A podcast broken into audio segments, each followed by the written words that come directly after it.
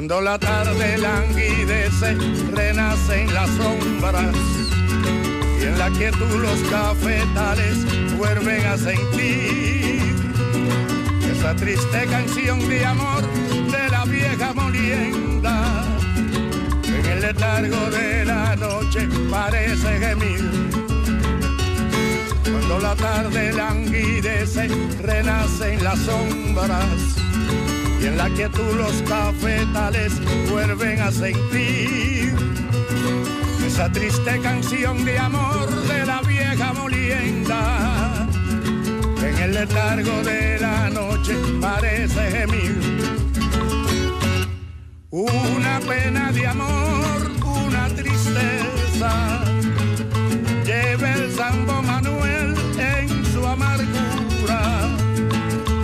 Pasa incansable la noche moliendo café. Cuando la tarde languidece, renacen las sombras. Y en la quietud los cafetales vuelven a sentir esa triste canción de amor de la vieja molienda. En el letargo de la noche parece gemir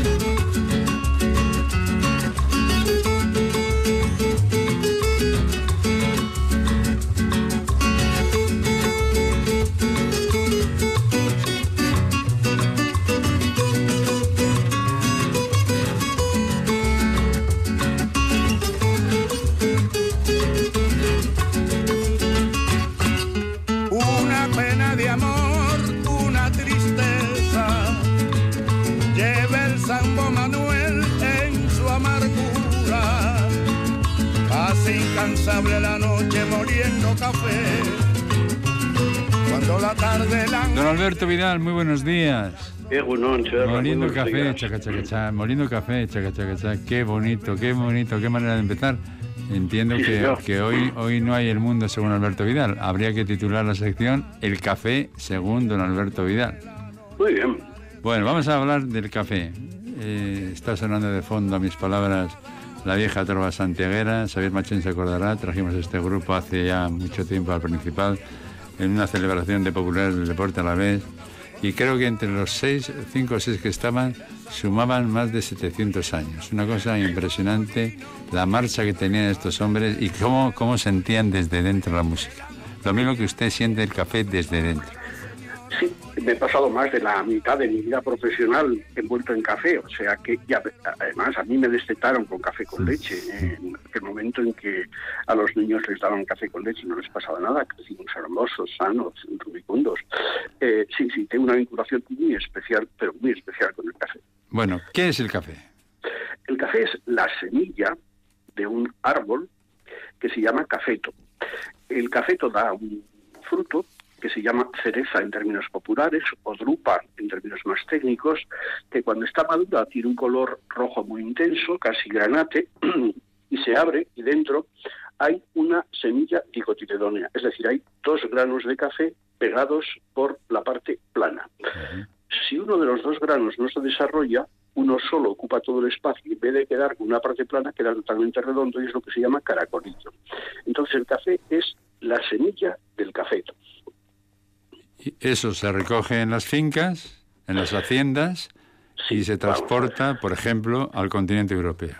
Eso se recoge en las laderas de las fincas con un esfuerzo tremendo, se les pulpa, es decir, se le quita lo que es la parte carnosa del fruto y luego hay tratamientos diversos, pero en cualquier caso, una vez que el grano queda limpio, normalmente por vía húmeda, los mejores cafés, se mete en saquitos de 60 kilos y allá va, a lo largo de, pues eso, kilómetros y kilómetros, por todo el mundo. Ya. Y llega, por ejemplo, a una localidad de, de Álava, imaginemos a Treviño. ¿Y, Eh, y qué, bueno. qué hacemos con el café? el, café cuando llega a una localidad lo que tiene que encontrarse es con una fábrica que tueste el café y ahí en Vitoria tienes una muy importante.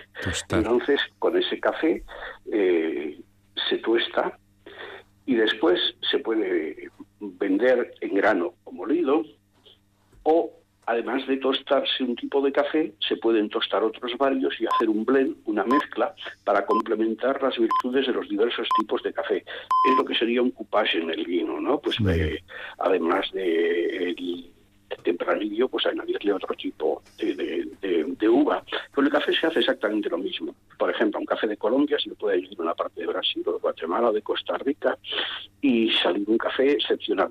Y eso luego pues, sale a la venta. ¿Y hay catas del café, Alberto? Sí, claro, hay catas de café y además es una liturgia impresionante. Eh, para catar el café hay que hacer lo siguiente.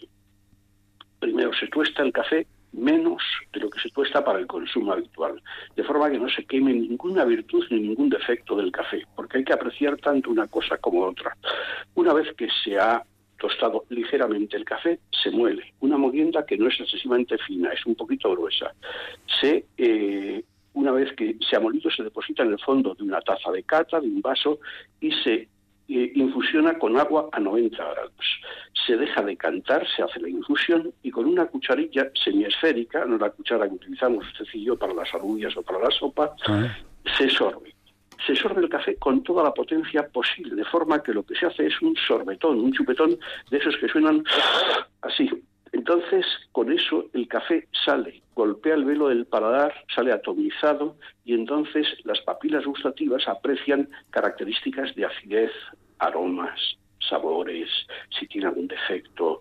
Eh, y entonces un catador te puede decir perfectamente, este es un café que sabe a eh, hierba recién cortada, tiene toques de cacao, un fondo de regaliz y algo de pan tostado.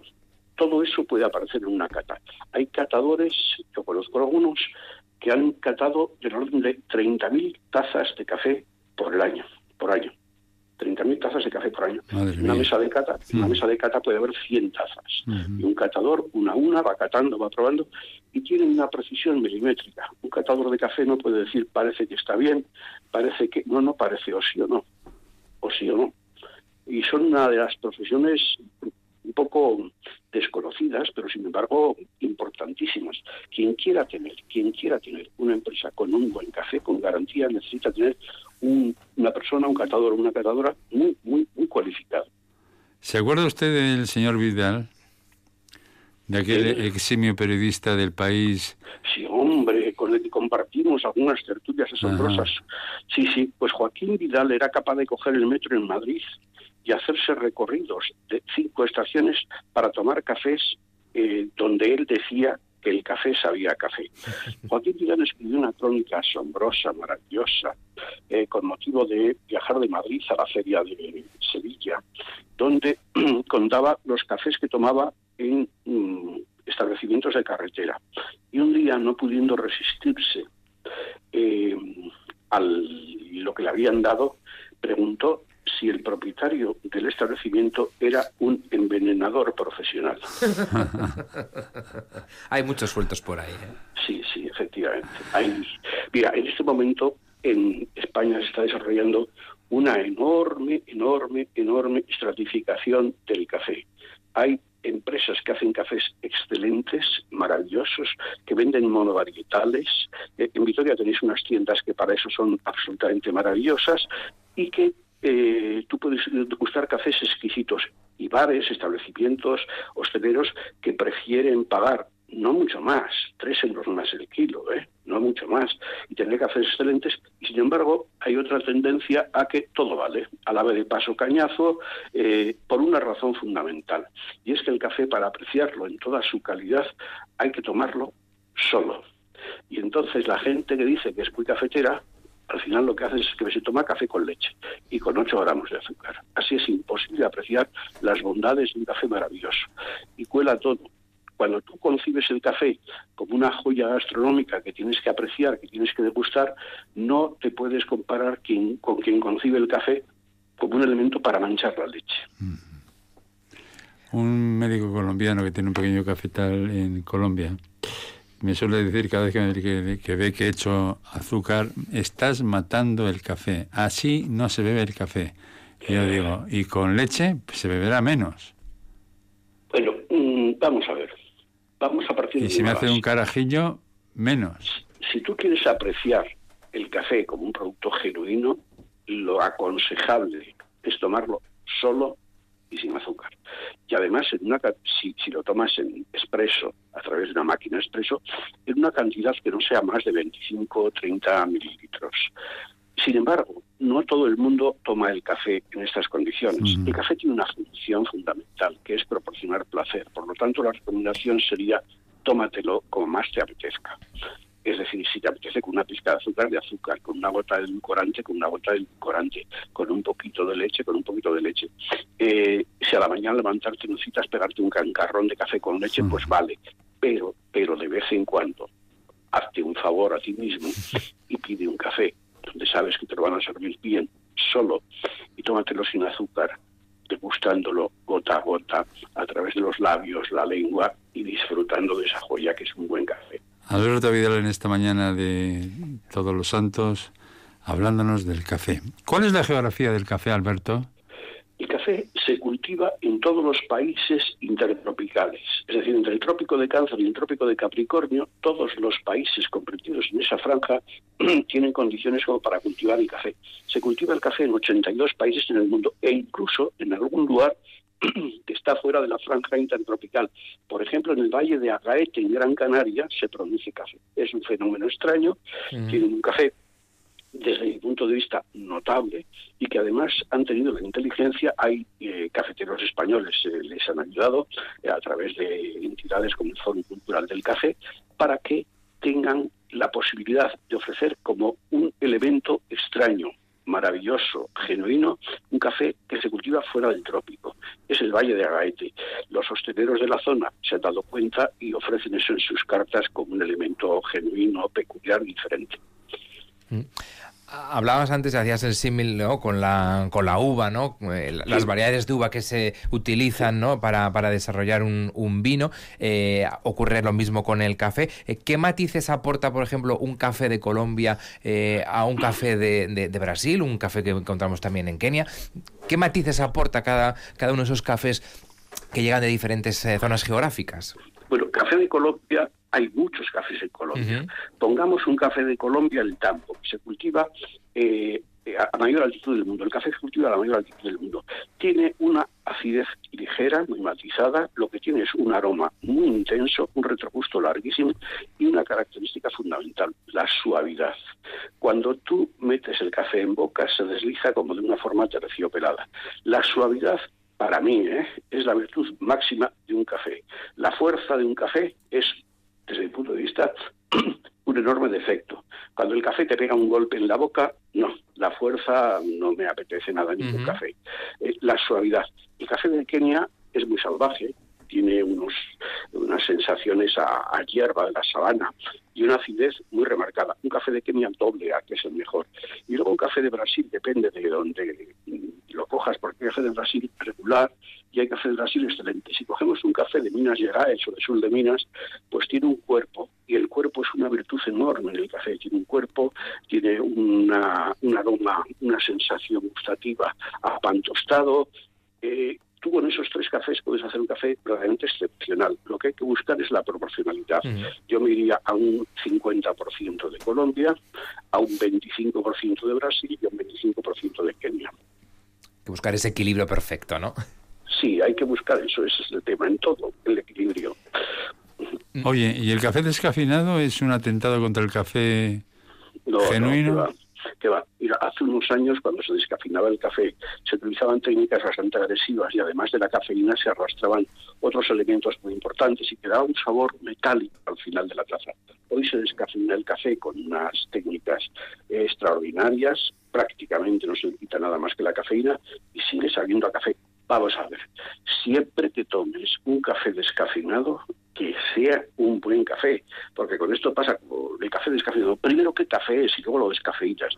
Por ejemplo, cuando tú vas a una empresa y tomas café de máquina, pues a veces dices, joder, qué malo es el café de máquina. No, no, qué malo es el café que han metido en la máquina.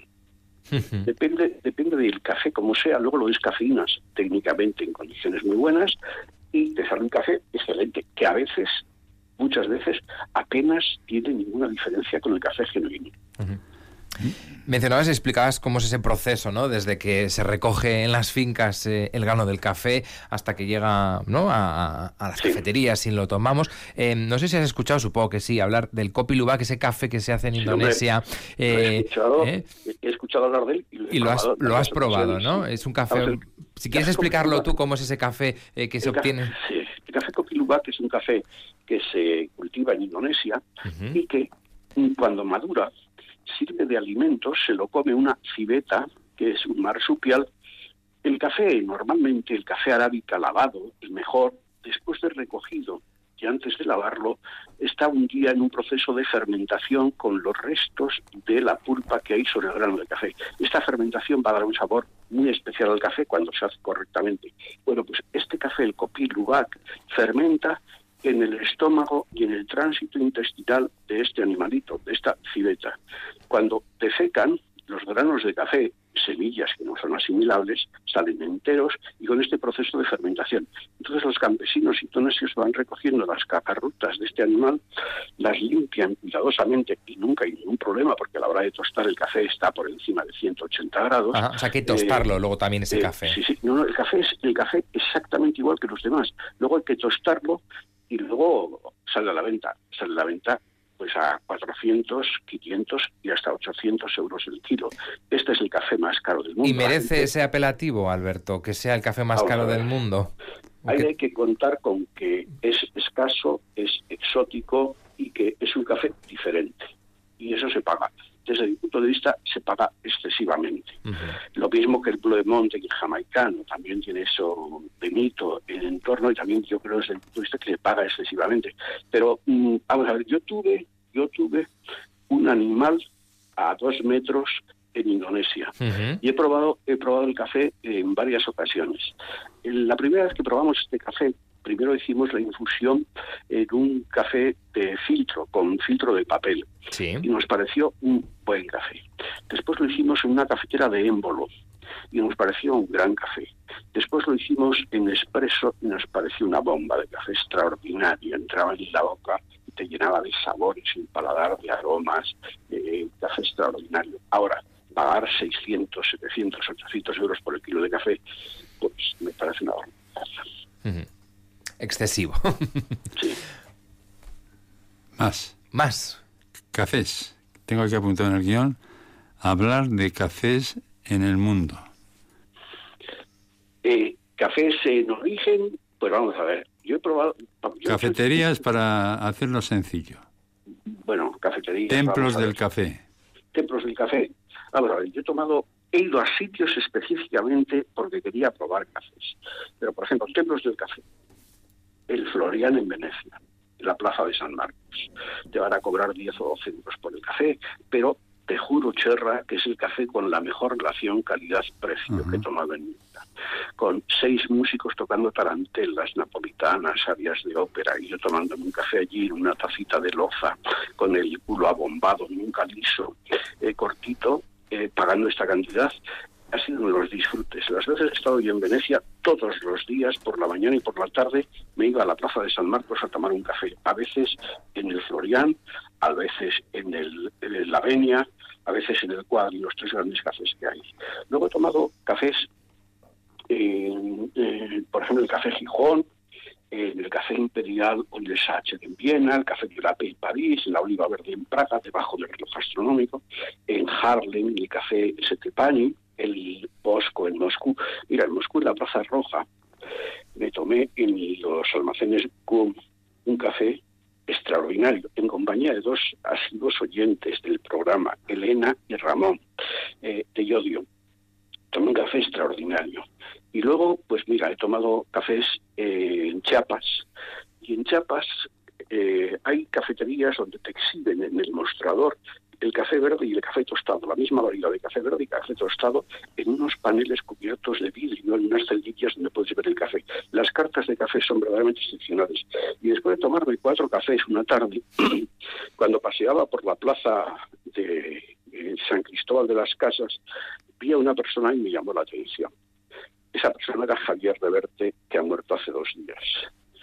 Javier Reverte estaba allí con un amigo mexicano, iba a Perú a comenzar desde Chivay, donde nace el Amazonas, para escribir el libro El río de la desolación, que es el descenso del Amazonas que hace él rememorando la vida del río.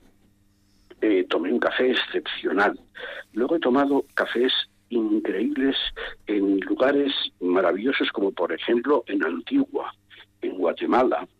Eh, quizá, quizá, el, si tengo que hacer un paradigma de café de, los que he tomado últimamente asombrosos, sería en Isfahan. Isfahan es una ciudad maravillosa en Irán y tiene, desde mi punto de vista, la plaza más maravillosa del mundo. Para hacernos una idea, habéis hablado antes de deportes, del empate, de lo glorioso, para hacernos una idea de la dimensión de la plaza, tú coges el césped, campo, el terreno de juego del Alavés y unes dos, por, el, por la parte larga unes dos. Y eso lo multiplicas por cinco. Esa es la dimensión de la plaza. La plaza está rodeada de edificios, en la parte baja hay tiendas y en la parte alta eh, en tres cuartos, de, en los dos lados laterales de la plaza, no hay nada, es simplemente decoración para mantener la homogeneidad. Ahí está la mezquita mm, del, eh, del Sa, la mezquita de las mujeres, aquí está el bazar y ahí está el Palacio Real. Una noche me tomé un café maravilloso en la terraza de la cafetería que hay encima del bazar. Y al día siguiente, por la mañana, me, tomé un café increíble en los jardines del Palacio Real de Isfahan. Mientras estábamos tomando el café, apareció una familia de kurdos con los trajes típicos que estaban de visita turística. Nos llamó la atención la vestimenta, charlamos por gestos con ellos, les pedí si que me dejaban hacerles una fotografía, me dijeron que sí, y además me dijeron que se querían hacer conmigo. Total que los chiquillos kurdos fotografiándonos y yo fotografiándoles a ellos, pasamos un día asombroso. En la plaza de Isfahan, la plaza más maravillosa del mundo, me tomé un café absolutamente inolvidable. Pues habrá que hacer como los musulmanes en la Meca, una visita en la vida a esa plaza donde el café es protagonista. Don Alberto Vidal, seguiríamos, seguiríamos porque eres un chorro de anécdotas, de historias, de sensatez, de buen decir y de amor y pasión por lo que dices y por lo que has vivido. Eh, te voy a poner una canción que yo creía que no existía. Yo creía que solamente el señor Juan Luis Guerra había cantado Ojalá que llueva café en el campo. Pues no, Rosario también. Así que si te parece... Juan Luis Guerra los 440, sí, Rosario también, efectivamente. Preciosa canción. Nos vamos a que café en el campo. Cuando llueve café en el campo es que caen cosas buenas. Un abrazo, gracias. Un abrazo, venga, hasta luego. Agur.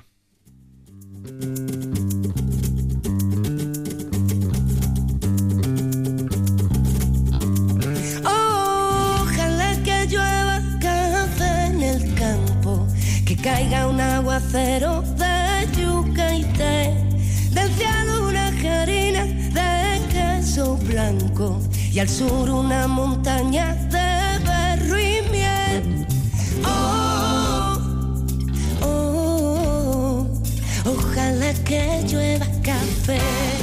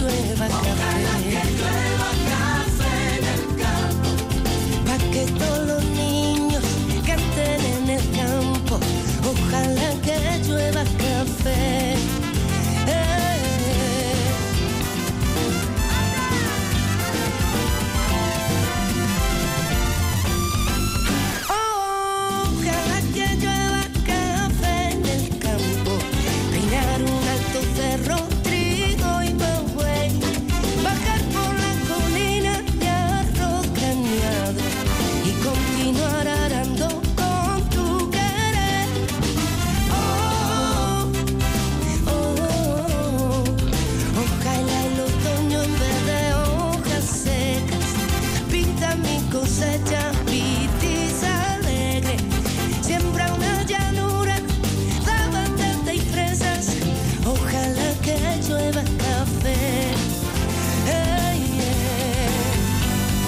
Para que todos los niños canten en el campo. Ojalá que queda el campo. Para que mileres oigan este canto.